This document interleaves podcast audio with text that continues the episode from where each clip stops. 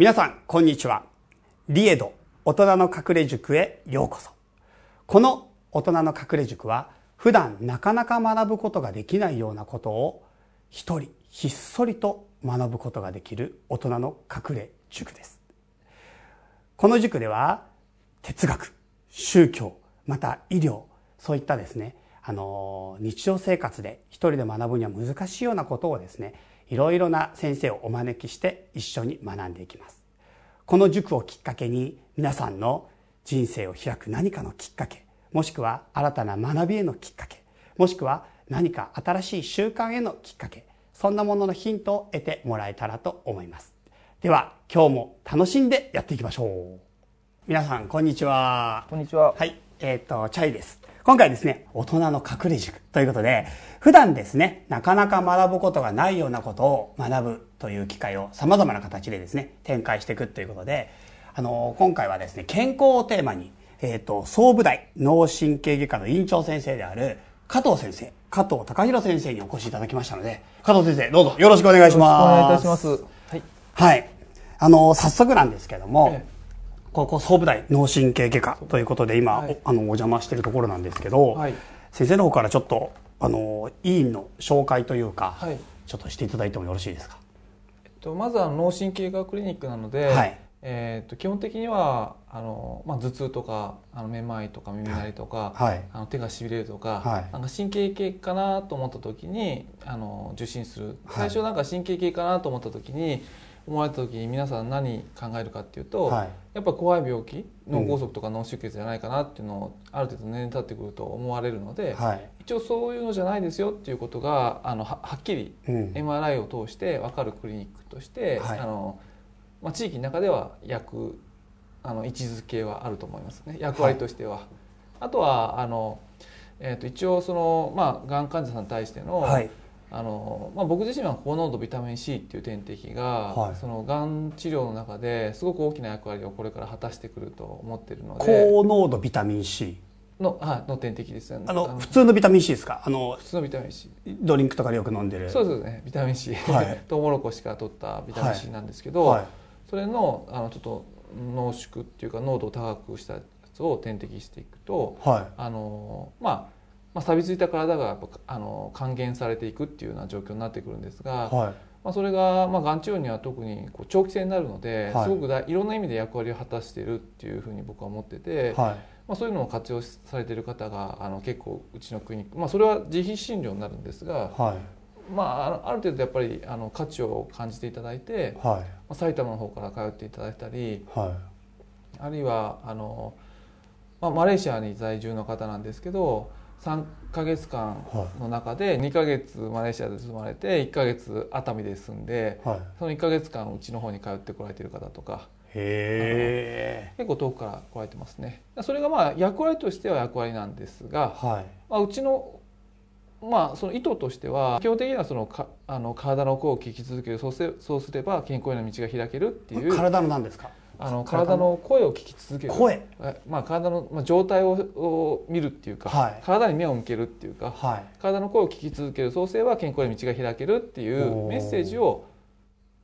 結構その無形のものなんであの抽象的な話なんで、はい、まあ、自分自身も含めてあの関わってくれてる人たちに伝えていこうっていう場に職員とともに。体の声を聞く。そうですね。そういうことをやるっていうクリニックっていうことを、はい、あのあの大きなあの優先順位の一番としてや位置づけています。声を聞くっていうのは具体的にどんなことをするんですか？そうですね。でまままずそう位置づけして、はい、あのその位置づけしてその手段として、まあ、いろんなこう MRI があったりその高濃度ビタミン C があったり、はい、あのそのいろんな中であの最終的に何何のためにやってるのかなってことを考えた時にそこをやってるってことですね。声を聞くっていうところを。そうですね、はい、まあ、声っていうのは、まあなんかすごい難しそうに思うかもしれないかもしれないですけど、ね、いや単純なあのイメージとしては、はい、あのお父さんお母さんからいいお体をもらって、はい、それを操縦してるっていうイメージですよねお体を、はい、あの僕らが操縦してるんですけど、まあそういうイメージ別に持とうと思ったら持ってますよね、あの体を操縦してるっていうイメージ、まあ、扱いようによっちゃその怪我したりあの、まあ、ひど暴飲暴食したら病気になっちゃったりするってイメージわけじゃないですか。でたなんかその乗り物を操縦する時ってある程度乗り物のことを意識しながら乗ることが多いんですよね。はい、例えば車の運転であればあのただ運転席に乗ってる時に、まあ、そのエンジン音とかタイヤの状態とか、はい、そういうとこまではあの感じないかもしれないですけどやっぱ少なくともスピード系とか、うん、あとガソリン系とか見ながら走ってますよね。はい、逆にむしろそれを見ないで走ったら、はい、例えばガソリン系が全然ないのに高速乗っちゃったら、うん、あの高速の途中で演奏しちゃったら車は故障してないけど、うん、自分も運転能力あるけど、うん、大事故になっちゃうじゃないですか単純に。で操縦する時ってやっぱ見ることって大事ですよね、うん、あの運転する時。はい、それはそう普通のあの操縦するものにはそうなんですけど人間の体って大抵の方が都会で住んでると、はい、まあそうじゃないって言っても結構あって当然と思っちゃうんですよね。まあ体あって当然っていうかで普段朝の生活、朝どういう意識で起きてるかっていうと、はい、あなんか体だるいけど仕事行かなきゃっつって頭痛いけど行かなきゃいけないとか、ちょっともうちょっと寝たいけど無理していこうとか、はい、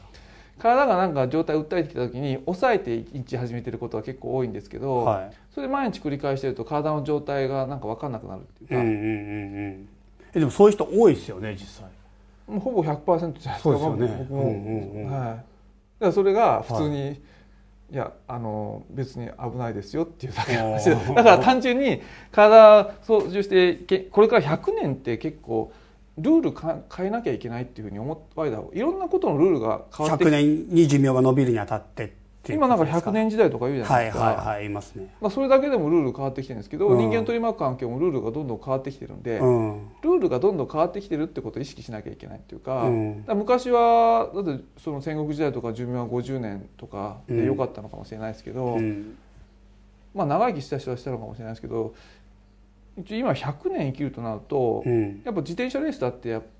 ぱり10キロの自転車レース走るのと、100キロの自転車レース走るのとちょっと構え方が違うじゃないですか、うんうん、そうですねそれはそうですね。やっぱりあの途中でなんかチェーンに油塗ったりしないと結構辛いですよね、うん、そこら辺の、まあ、10キロ走るつもりで自転車レースのつもりで100キロ走ってると、うん、それはやっぱりおかしなことになりますよね、うん。まあ、それは医療現場でみんなおかしいおかしいおかしいおかしいって言ってるけどなんかそんな高度な医療技術がどうかっていうわけじゃなくて単純にあのそれぞれの人の体との向き合い方があの根本的なところの簡単なところをあの見ていけば多くの問題が解決するのになっていうのが出発点ですよね。なるほどなるほど。今ほとんど医療現場ってやっぱ人員も少ないしお金も医療費も破綻しそうだし、はい、もうほぼ100%沈没船なんですよね。うんそうなんですよ あのはいもうどんどんどんどんその、はいそういろんな病気の方も増えてきてるし。なんか対処療法みたいなイメージがやっぱちょっとあるんですよね。なんか具合が悪くなんなかったら病院にやっぱ自分も行かないし、はい、具合が悪くなったらそこを治してほしいしなんか明日も仕事だからちょっと本当早くとにかく熱だけ下げてくれとかの声僕なんか声出なくなっちゃうと困るからとにかく声が出るようにい。い薬をとか強い薬をって思って逆に言うと声が別に変になんなかったら多少きつくても続けちゃうっていうか、そういう感じですよねやっぱ。うん、ですよね、うん、だから。火事の時に火災報知器鳴ってて、はい、うるせえ仕事できないじゃないかって火災報知器切って、うんうん、火事で火災報知器また鳴り出してうるせえって切ってっていう繰り返してそれは大火事にな。りますよね、普通に。はい、だそれがだ本当にこう、うん、まあチャリさんとかお若いのであのまあそんなあんま病気の人のことまあ、お父さんお母さんも若い関わりないかもしれないですけど今はやっぱ医療現場って結構悲惨な状況になってきてるので、うんはいはい、あのもうほぼ、まあ、本当にもう沈没船と思っていいような状況なんですよね。でそれで結構あのなんかこういろいろな分野で騒いでますけど、はいそんなに難しい話じゃないんじゃないかなっていうのが一つあって、うん、難しく僕自身はもう沈没船から飛び降りて、はい、あの早く命を助かりたいから、はい、そういうメッセージを発してるわけなんですけどね。なるほど。じゃあちょっと話かぶっちゃうかもしれないですけど、はい、まあ、今回この今回というかまあ先生がその総武大の脳神経科を開業するにあたっての、まあ、経緯みたいなものとかあとなんかそのポリシーみたいなものとかちょっとそこら辺のところも聞かせてもらえたらと思うんですけど。はいあの、まあ、2002年だったまああのえーと、医学卒業させていただいて、はい、えーと、医者になって、はい、それから、えーまあ、脳神経科の研修医で、はい、えー、脳外科を、まあ、十何年やってきたんですけど、はい、ほぼ救急医療でやってて、はい、でまあ、そこでちょっと話がさっきとかぶるんですがやっぱりその脳外科的な診療って脳出血だとか、脳梗塞だとか、あの結構シビアな症例が多く、あの患者さんが多くて。でしかも突然なんですよね。で昨日までこうやって元気で、はい、まあ明日からまあ、ちょっとそのラーメン屋開業するからお父さん頑張るぞってやってて、うん、で次の日脳出血になっちゃって、うん、で救急運ばれてきてで家族どうすんのって感じだったり、うん、まあ、唐突にその大黒柱がいなくなっちゃったりとか、うん、あのそう倒れちゃったりするので、すごい悲惨な状況になるんですよ。はい、でやっぱその救命まずは救命っていうことで救命する手術自体も高価なものだし、はい、あの人員も必要だしあのお金もかかる。でかでプラスその手術が終わった後も患者さん結構大変な思いして治療を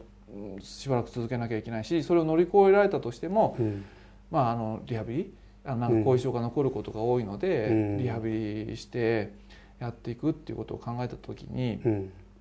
うんとそんだけ本当にきつい思いをするんだったら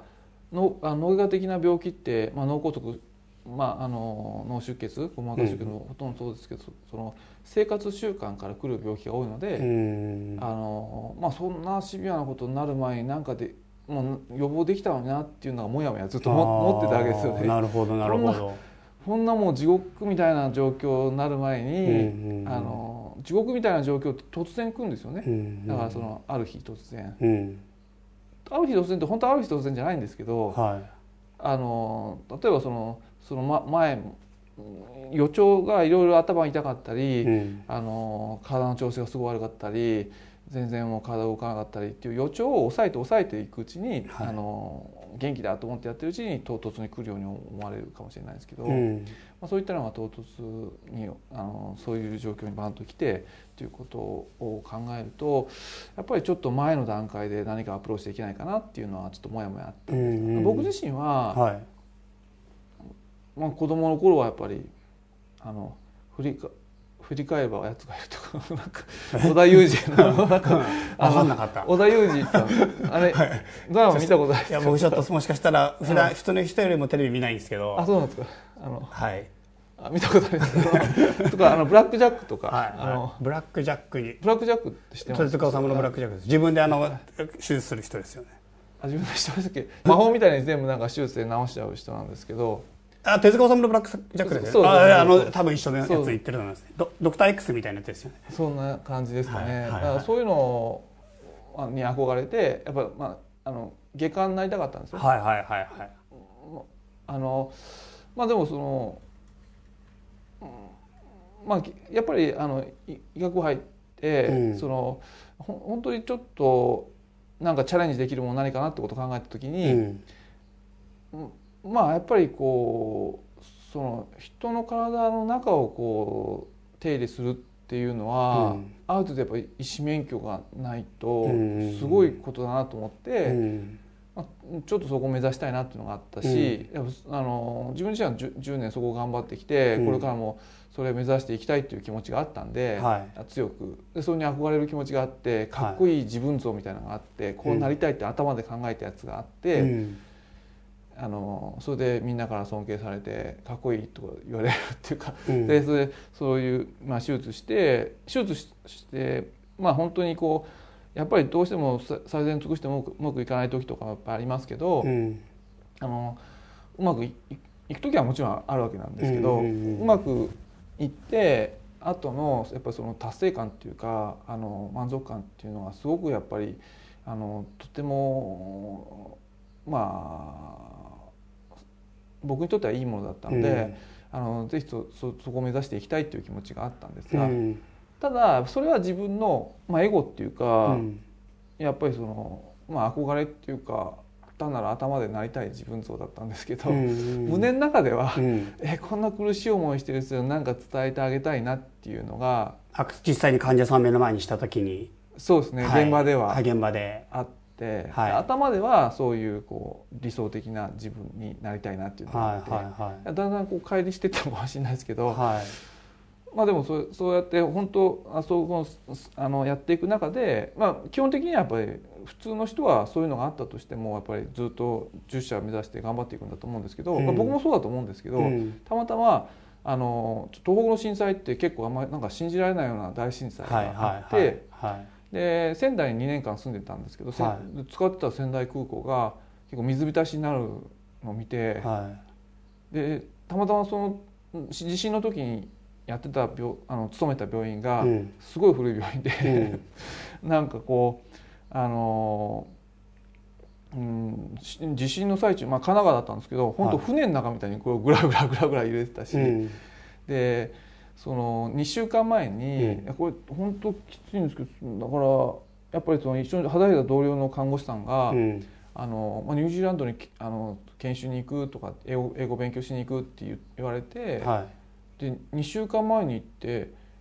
行った直後にニュージーランドの大きな地震にあって、はい、それ亡くなられちゃって。えー、でそれを話を聞いた後に、うん、2週間後にその東北の震災があって、うん、あのあのこれもうちょっとちょっともうもう終わりかなと思った。終わりかな。ちょっとやっぱあのあこんだけ揺れてたらもうあっという間に崩れるのかなっていうのを考えながら。あ自分のところが揺れたらってことですか？いやもうそう手術しながらこうぐらぐら揺れて揺れて揺れてたんですよ。揺れてた。え神奈川もえどこでいらっしゃいました？僕神奈川にいましたよ。神奈川でしかもそう古い古い。手術してる時に地震来て。はい。地震だ手術中だったんですよね。なるほど。それは大変でしたねいやあれもまあ本当ね看護師僕らとなんか清潔になってるって言って、はあ、なんかこう全部清潔な状態になってるんで、あ、あんまベタベタ他のとこ触れないんですよ。はあ、本当になんか看護師さんこう勇敢にこう持ち場をこう動いてましたね。すごいなかっこいいなと思って。かっこいいなって。もう憧れちゃって 原崎看護師さんみたいな。いやいや。そう、はい、いやうん、だからその時にもうちょっともう終わりかなとかって思って。はいたんですけど、まあ、なんとか終わってでその手術室買ってきて手術はなんとか無事に。手術がなんとか終わって、ね。うん、あの終わってあの帰ってきて、はい、その医局のテレビ見たら、はい、あの使ったこう仙台空港がその水浸しになるのを見てえこれまずいんじゃないかなと思ってちょっと世も末だなと思って。でもその時は思わなかったんですけどそれから、まあ、家帰って冷静に考えてちょっとやっぱりやりたいことあるんだったら、うん、ちょっと今すぐやんなきゃいけないのかなっていうふうに思った時に、あの上司の先生から、うん、あのこう総大の系の先生で、うん、ちょっと体調がなんか承継したいあの引き継ぎたい人がいるんですけどっていう、うん、あの人があの話があって、うん、でそれであの話を受けさせていただいたんですけどね。でここの場所のそうですね。ってことですよね。はい、はい。はいなるほどなるほど、まあ、それが一応開業の経緯っていうか、はいはいはい、ありますよね。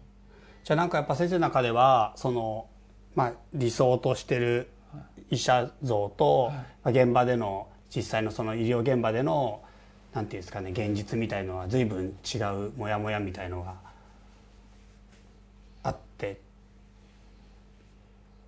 それをなんとか埋めていくステージとして、まあ、この場所ってイメージなんですかね。まあ、理想とすあごめんなさい。理想とする医者像と現場がずれてたっていうわけではなくて、はい、やっぱり理想とする医者像っていうのは、まあ、かっこいい外科医っていうのがあったんですけど、うん。うん。うん、それでもやっぱりえー、っとまあ本当にその人にかからなくていいような人がいっぱいかかってたっていうことがあったその病気にかからなくていいってことそうですね。生活習慣病で、はいはいはいはい、そこまで多くの人がいっぱいそんなかからなくていいんじゃないかなっていうのがあったし、ええ、それをだからもっと前の段階で救えるというか、はい、もっとだ前の段階で言うことができれば、あいろんなことが変わってたのになっていうのはありますし、まあ、医療費も少なくて済むんじゃないかなっていうのがあって、それが、まあ、この学校のあれですね病院のコンセプトでもあるんですよね。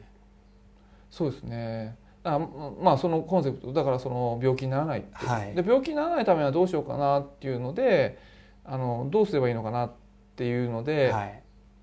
うんまあいろいろ考えてたんですけどあのまずじゃあ健康って何だろうかなっていう方考えててでやっぱりちょっとそのまあ体の状態が現代人の人って全然振り向けてないんじゃないかなっていうのがあったんで、うんうん、そもそもあのさっきちょっとお話しさせていただいたように、うんうん、全然やっぱりこう体が唯一の生まれてから死ぬまでのパートナーなのに、うん、体の存在を認めてあげてないっていうか、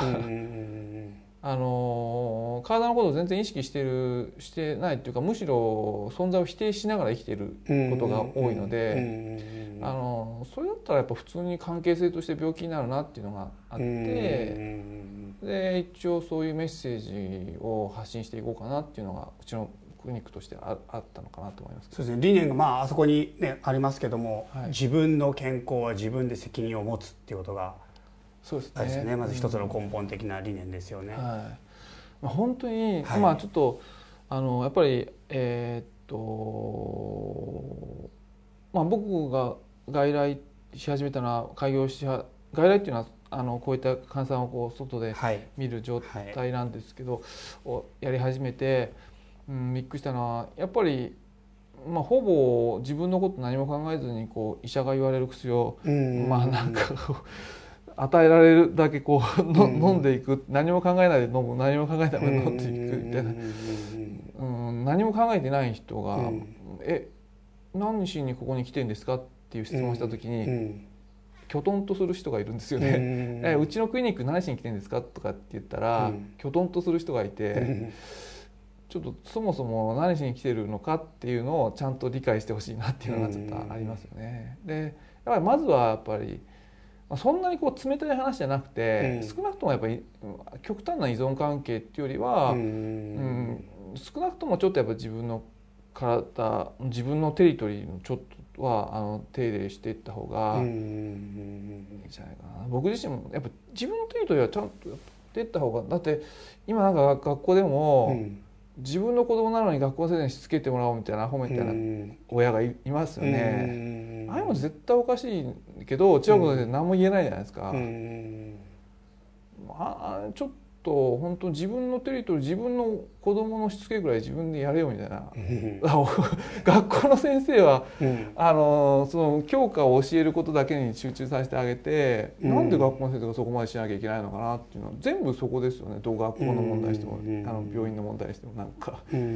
の国に頼っちゃって頼りすぎてる、まあ、自分ではない何かに頼るっていう気持ちがどっか根本にあるからってことですよね。はいなんか結局その、まあ、学校の話で言ったら、自分で勉強するんじゃなくてやっぱいい学校だとか、い、い塾だとかあとはいい先生に巡り合えば変わるのにみたいな、なんかその先生とか環境とか、い。い本だとかそういったものによってその人が変わる。だからそれが恵まれてるか恵まれてないかみたいなのでなんかもう文句を言っちゃったりするとか。そんなねおかしいですよ、だからそのなんなんですかねあの価値あるものって、あのすごく価値あるものって自分が受け取れるかどうかだと思うんですね。あの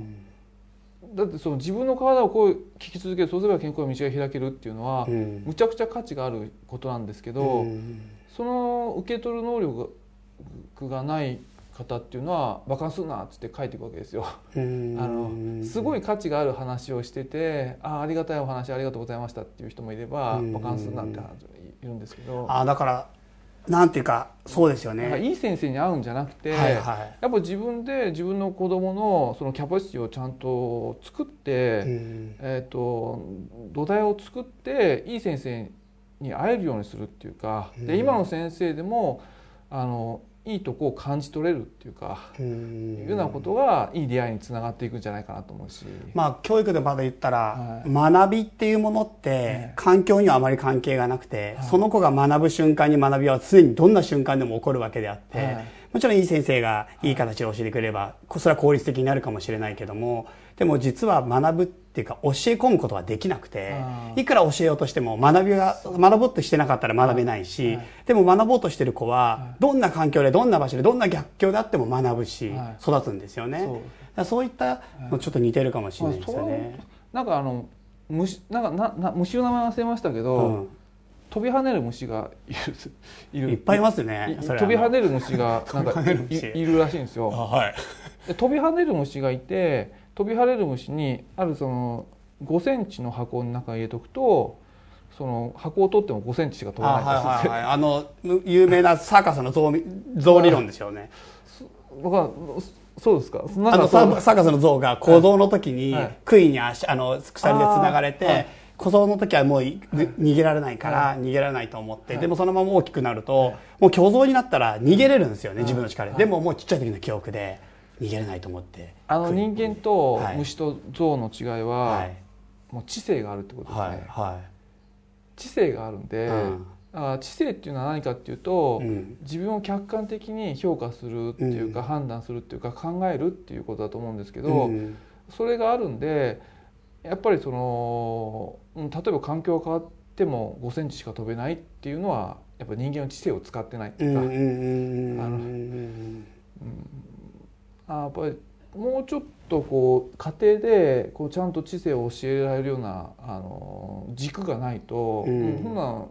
中学校小学校とか先生の負担があってどんどんどんなんか問題が歪んでおかしな話ですよね。まあ負担っていうよりもその子にとって良くないとは僕は思っちゃいますけどね。結局先生の言ってるその健康のこともそうだけど、はい、医者にとっての負担っていうよりもその患者さんにとって良くないことじゃないですか。すね、やっぱり自分で自分健康を維持できる、はい、作り、まあむしろむしろ病気を打開できて作り出せるような状態になってれば、はい、お医者さんに来てお金かかることもなければ、自分も快活にいつでも生きていける、はい、そのことができてないってことの問題意識が高くってやっぱりそのアドバイスをされてるってことですよね。そうですね。じゃあ結構予防医療的なアドバイスが多いんですか、うん、まあでももちろん治療もされますよね。治療っていうか、はい、そのえっと、外科的な治療はここではしてないので、はいはい、あの、はい。えーと、生活習慣のやっぱお話あるいは生活習慣のコントロールとして薬を出すっていう。とあとあの画像の経過観察っていう形ですね。はい、生活習慣を、はい、あのうんまあ、考えていくっていうのは今まで考えたことがなかった方に対して考え、はい、あの伝えていくので、はい、やっぱり1回2回言ってもわからないんですよ。そうですよね。あの、なんていうか前提条件がないものを入れていくって難しいですよね。難しい。でも気づきが、うん、あのある方はあのどんどんどんどんそうそう患者さんの方が分かっていってもらえるっていうのはありますよね。そうですね。なんか医者の薬に似てるかもしれませんけど例えばそのセミナーだとか講義だとかで、まあ、いい情報とか有益な情報とか役に立つ情報をたくさんもらえるといいセミナーだと思われるですよ。だからもうそういうのってやっぱりいっぱい伝えた方がお金払ってよかったと思うかもしれないけど、僕結構意識してるのは、やっぱ自分で頭を考えてそこで刺激を受けて、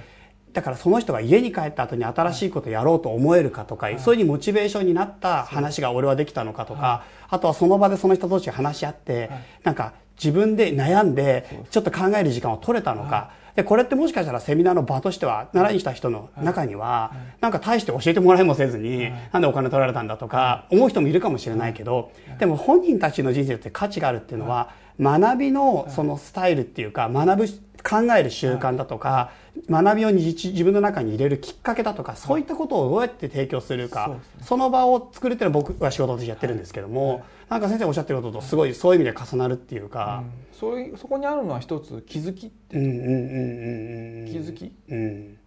気づきっていうのはどういうことかっていうと、うん、あの一つの情報と一つの情報が脳の中で回路を組み出すんですね。でやっぱりそのえっと、授業であの一つの情報一つの情報一つの情報をパラパラと脳に入ってても、それはあの自分の回路に入ってないっていうか、うん、ただその短期記憶として入ってるだけであって、うんうんうん、気づくことで回路となって、うん、自分のいろんなのとリンクしだして、うん、一回回路ができるといろんなのとリンクしだしてあのすごい血肉化されていくんだと思うんですね。うん、気づきがない気づきがあるのが必要だと思う。ので、それはやっぱ能動的に考えていくっていうか自分であのそういうことをしないといけないかなというのがあるのと、うん、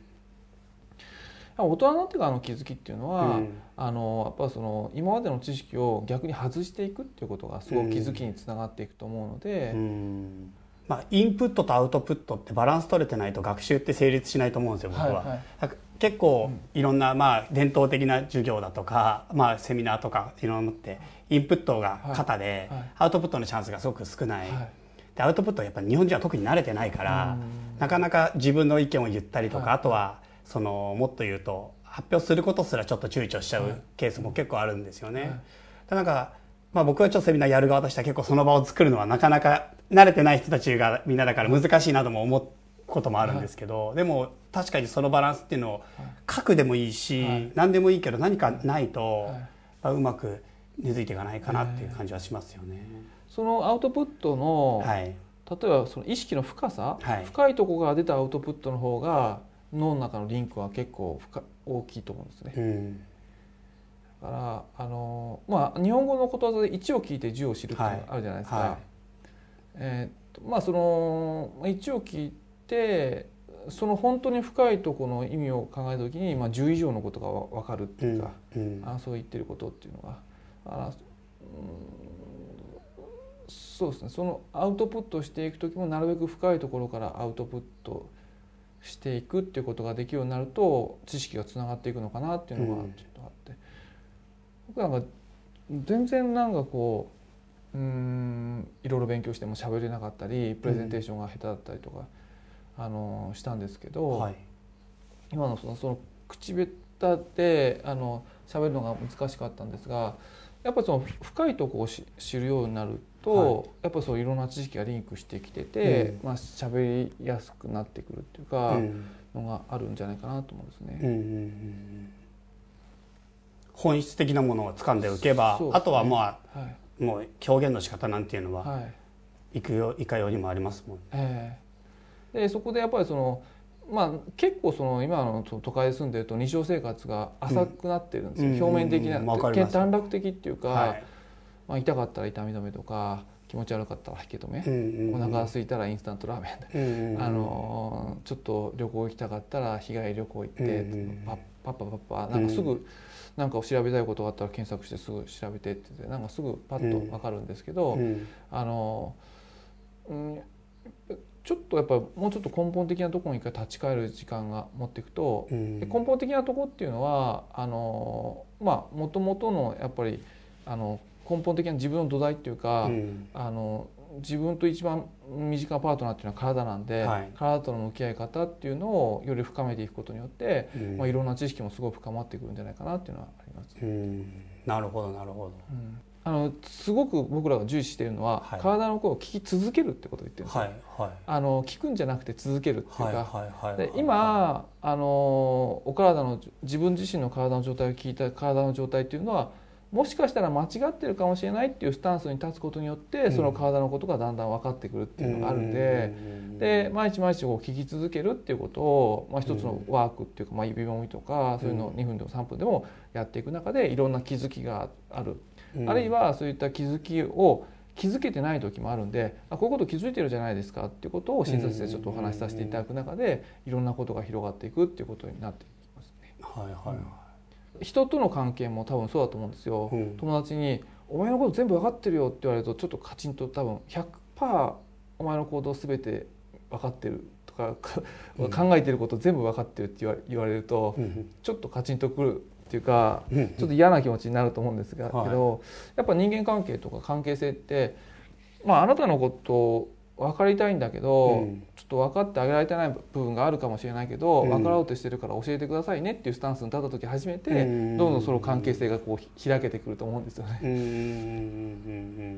だからあのそういった意味でうちのメッセージとしては体の声を聞き続ける、はい、そうすれば健康の道が開けていきますよっていうとメッセージにしてます、ね、なるほど、うん、じゃあここからちょっと具体的に、はい、あの生活習慣僕らが気をつけるべき生活習慣だとか、あとは特に食、まあ食ってやっぱり1日3食普通の人っていうか、まあ取ると思うんですけど、まあ、その食の上で特に気をつけるべきことだとか、まあちょっとそんな話を明日からというか今日から僕らができそうなこと、声を体の声を聞くために。そうね。はい。それちょっと教えてもらえたらと思ってるんですけど